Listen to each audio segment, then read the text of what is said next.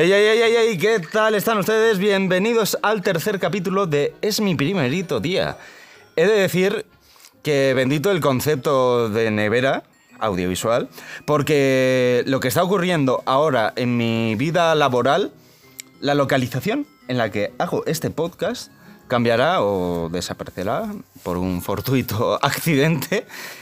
Mi móvil no, mi móvil seguirá porque nos vamos a la calle, básicamente. Hoy tengo el grandísimo placer de presentaros a Carlos Pecker, realizador, director, guionista, cámara, profesor, un listado interminable de trabajos en este que es nuestro mundo audiovisual, que me quedo yo dormido y no él de solo decirlas.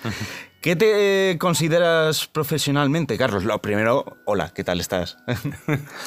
Muy buenas, no sé si son mañanas o tardes o da igual. Tardes, tardes. Eh, no, no, aquí no hay...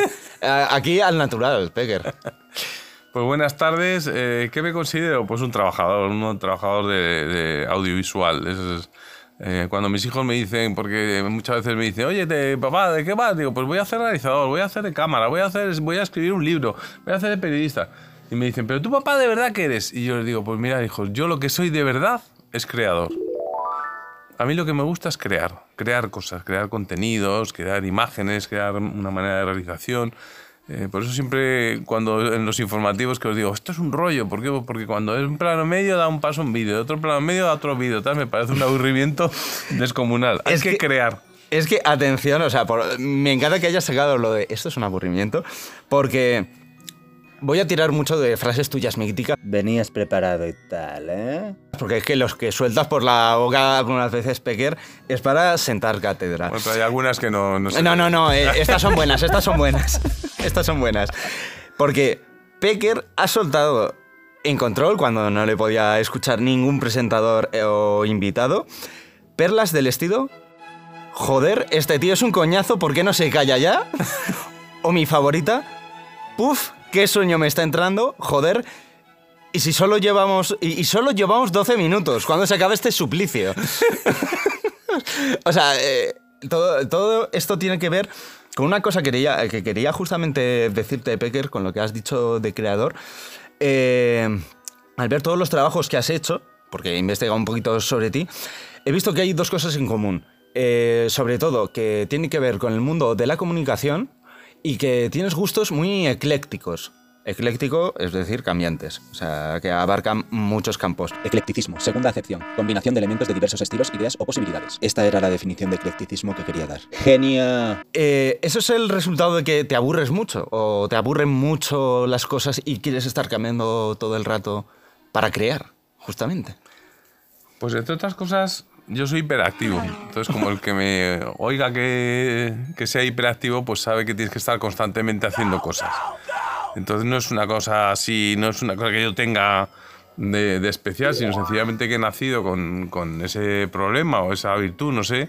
Y entonces tienes que estar constantemente haciendo cosas. Y en cuanto repito el mismo diseño, digamos, me bueno, a veces me aburro, a veces no tanto, pero los programas que me divierten, por ejemplo, aquí el de la alternativa tiene muchas, muchos cambios. Vamos, un día nos vamos a un set, otro día cogemos la NG y hacemos eh, un plano. El plan, la alternativa, por cierto, es el, último programa que vamos a grabar ahora mismo, o sea que esta grabación es histórica. Es, histórica. que esta grabación, Matea. Historia. Y, y luego, pues, eh, por ejemplo, también me gusta mucho el de Luis Losada, que se llama Siete al Día. Formación con criterio. Porque es un programa de un nivel periodístico impresionante, que estoy totalmente, esto se lo aconsejo a, toda la gente que trabaja en los medios, que esté metido en el contenido, no que esté esperando a oír, venga, vamos a no sé qué tal, sino que tú estás escuchando el programa. Cuando el programa es malo, efectivamente, yo digo, esto es un aburrimiento que no hay que aguante.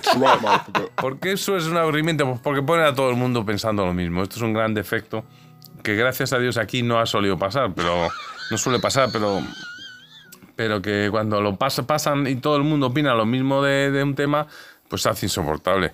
Estés o no de acuerdo con las opiniones, tienes que poner unos de blanco, otros de negro, otros de marrón, otros de azul, porque si no, las tertulias no sé quién las aguante. Y justamente ha habido otra frase que, que ha, soltado que era, que era justamente eh, lo que hablabas de hay que estar escuchando ¿no? el, el programa, el contenido Y es que una de tus frases míticas, Pecker, que más me han gustado es la de callaos coño que quiero ver la tele. En control. Entonces, eh, sé que la mayoría de las veces las dices porque está molestando, está la tasca de detrás y te quieres enterar. Pero es que yo tengo mi propia hipótesis sobre por qué dices eso. Y es porque a lo mejor me la desmientes o me la confirmas. Y es que dices eso porque tú entiendes la tele cuando estás realizando como si fueses un dios. La tele está ahí y yo le puedo pedir lo que quiera a la tele que me lo va a dar en ese momento. ¿Es eso verdad o me he hecho una paja mental terrible? Pues te has hecho una paja mental. ¡Vaya triple! Quiero ver la tele significa que quiero estar, lo que he dicho antes, súper concentrado en lo que están diciendo. Porque para realizar bien tienes que oír el programa. Entonces, si tú escuchas detenidamente el programa, hay cantidad de detalles que la gente no lo, no lo pincha. ¿Por qué? Pues porque el ruido que hay en la tasca, como le llamo yo a la parte de atrás, porque viene una reportera ahí y de repente se pone a, a voz en grito a contar que le ha pasado no sé qué cosa, o las de producción que siempre chillan mucho. pero pero si tú estás concentrado en el programa, hay cantidad de detalles. Hay momentos que dices, bueno, como dice no sé quién, tal, no sé qué, me pasa esto, cosas de, unas cosas que tiene en la mano, una cosa que hace no sé qué, un gesto. Mm, eh, tienes que estar muy concentrado por dos cosas. Primero, por lo que dice, que te ayuda a realizar correctamente y segundo por el ritmo. Cuando tú estás eh, concentrado en la televisión y lo que sí que hago es pensar en el espectador, en el que está en la butaca viendo la tele. Entonces, no como realizado, sino como espectador. Digo, yo quiero ver el, el- Y entonces como espectador dices, joder, este plano ya aburre, ¿no? Y, rápido- y tienes que pinchar otra cosa, es una cosa interior, que es muy importante. La televisión, el ritmo es absolutamente... eh, pero bueno, me quedo con tu idea esa de creer que soy Dios y que pincho lo que quiero. Prefieres contar eso a la realidad. Sí, sí, la realidad es un collazo. Aburrida, aburrida. Mejor lo tuyo. Soy Dios y pincho lo que quiero. Y controlo la tele como, como en el show de Truman, ¿no? Sí. El tío este que controlaba al final la vida de tanta Sí, gente no, y hacía no- lo que no quería. soy tan... No. Eh, después, eh, esta es una pregunta que, que- que llevo queriéndote hacer también mucho tiempo y ya aprovecho.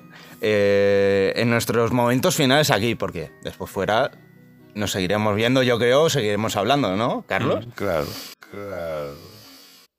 Me parece que es un no. Y es, eh, ¿por qué te cuesta tanto aprenderte el nombre de la gente? Yo creo que tiene que ver mucho con, con el TDAH. Yo también tengo un TDAH enorme. Lo tiene Yo suspendía todo, lo todo. tiene otro día a mis todo.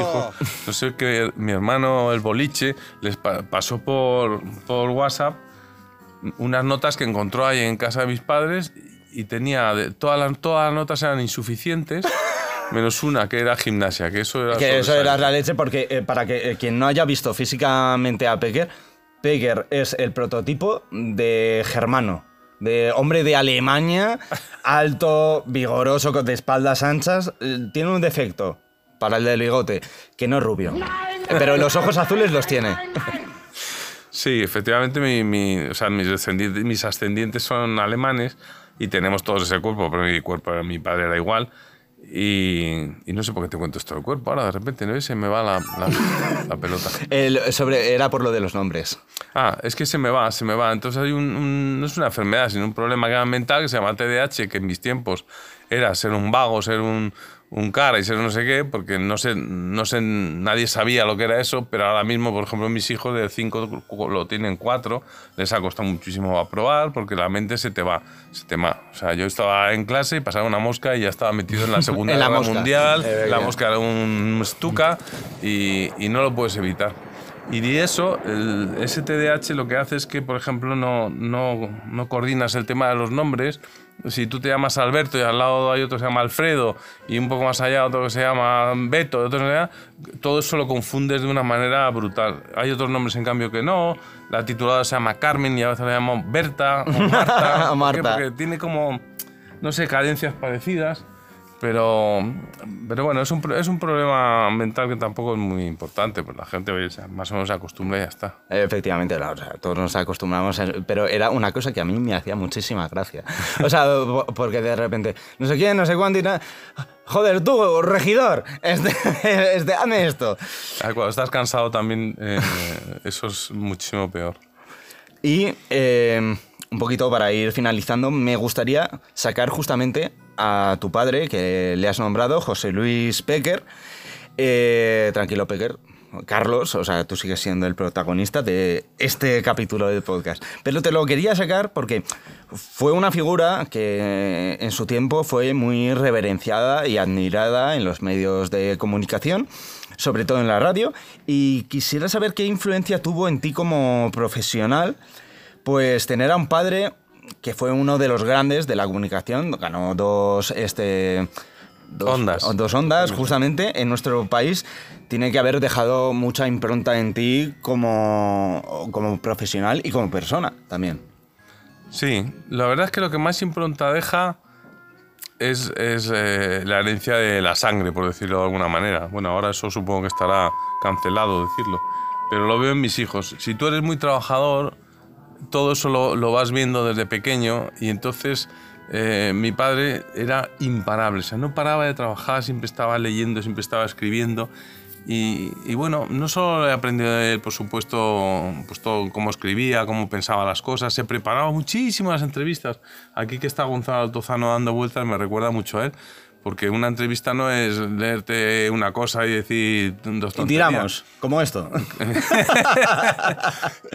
Y entonces él se lo preparaba todo muchísimo. Y, y yo le veía, iba con, el- con un Studer, que era un magnetofón, iba con él a las entrevistas. Y me acuerdo que muchas veces los entrevistados le decían, pero si sabe usted más de mí mismo que yo, porque se estudiaba muchísimo el personaje. Y eso lógicamente se te queda, aunque yo no llego ni muchísimo menos al nivel de mi padre. Pero sí que me, lo que se te queda más que nada es la herencia de ser una persona muy trabajadora. Y entonces si eres muy trabajador, y en mi caso eres muy creativo, creo yo que lo soy, pues todo eso eh, se junta y aunque nunca llegaré al nivel de mi padre porque era el número uno de los números uno, pero sí que considero que en la profesión, eh, gracias a él... Has llegado lejos. He llegado, bueno, lejos no porque nos acaban de echar. he, he vuelto otra vez al paro. Otra vez al palo, perfecto. Y ahora te voy a hacer la pregunta que sustenta este podcast, Pecker, y es que me digas las dos cosas que tú consideres que. mm, Este. y ya se me ha ido a mí la pregunta ahora. Eh. Eh, eh, son las dos cosas este, Este, este, este arranca ya, que pareces un coche que se va a gripar. que no te han enseñado más importantes, que tú consideres más importantes, que no te han enseñado en la universidad cuando estudiaste y que solo las podías haber aprendido en el trabajo, porque es imposible que una universidad te enseñe eso, de tu profesión. Bueno, por primero te diré que yo la universidad la hice tarde, cuando yo quise hacerla y disfruté muchísimo con ella. Cosa que no suele decir la gente de- que hace periodismo, pero yo desde luego lo pasé muy bien. Me parece que la universidad te da un tamiz y te da una personalidad y te da unas amistades pues que no te la ninguna otra cosa. Pero vamos, como diferencia, pues yo por ejemplo, lo- para mí lo más importante es que cuando la gente me dice, joder, qué buen programa has hecho, tío. Es una cosa fantástica cómo te ha quedado esto. Digo, no, yo no he sido. Es un equipo. Es un equipo, es como una máquina de tren donde tú a lo mejor eras la locomotora, pero cada vagón eh, es importante. Y entonces eso la universidad te enseña pues, a hacer sonido o a hacer cámara. Hacer... No, no, no, es que en un equipo eh, yo soy realizador, pero soy tan importante como el regidor que eres tú o como el camarógrafo. Somos todos un equipo y esto es importantísimo y debería enseñarse más en la facultad. Ser humilde y apoyarte, que yo he hecho toda mi vida, en todo el equipo, porque las cosas salen muchísimo mejor. Y, Efectivamente. y esas cosas en la universidad, pues yo creo que no se enseñan, al menos no se enseñan suficientemente. Importantísimo en televisión, en radio, en, en donde vayas, mm, pensar que, que somos un equipo, que no es yo soy realizador y me considero aquí Spielberg como alguna que andaba por aquí. no, tú tienes que ser un- una persona de- que absorba todos los conocimientos de todo el mundo, comentárselo y luego pues como realizador decides tú, pero que todo lo que te apoya la gente, eso es vital. Eso es una cosa que me parece importantísima. Perfecto. ¿Y una segunda? Una segunda, pues a ver que se me ocurra una segunda. A, eh, a lo mejor es, es una tontería, pero que dices, mira, esto no lo aprendes hasta que trabajas. Pues, ¿qué te podría decir? Mm, desde luego lo de la humildad, lo del hacer un equipo. me Que te pagan, por ejemplo. Que te paga es muy importante, lógicamente. Pero mira, te voy a decir otra cosa que no se ha enseñado lo suficiente. Es que este es un trabajo y desgraciadamente ahora no es como cuando ya era, cuando tenía tu edad, es un, este es un trabajo 24/7. Este no es un trabajo que tú terminas ahora a las 12. El de periodista, el de comunicador o el de creador. Eh, el de todo, de todo, es todo audiovisual. O sea, eh, si tú te metes en este campo, aquí sales de aquí y yo no puedo ni llamar a la gente, te cuelga, tal. Ahora está incluso prohibido en algunos países. Pero no, no, no, si tú eres periodista, tú estás a 100%. Si tú me llamas, oye, que te quiero hacer una entrevista en este momento, tú coges y te vas y haces la entrevista. Oye, que mañana no entramos hasta ahora, que entramos antes. Todos esos problemas que todo el mundo dice, ¡ah! Pues eso, eso no debe ser así. Un periodista, un comunicador, un creador, tiene que ser una persona que esté 24 horas pendiente. Yo me escucho todas las mañanas, me veo los informativos de Antena 3, de Tele 5, de la 1, de Telemadrid. Estoy permanentemente viendo información. Cuando yo llego aquí, prácticamente sé todo el contenido del que hablan.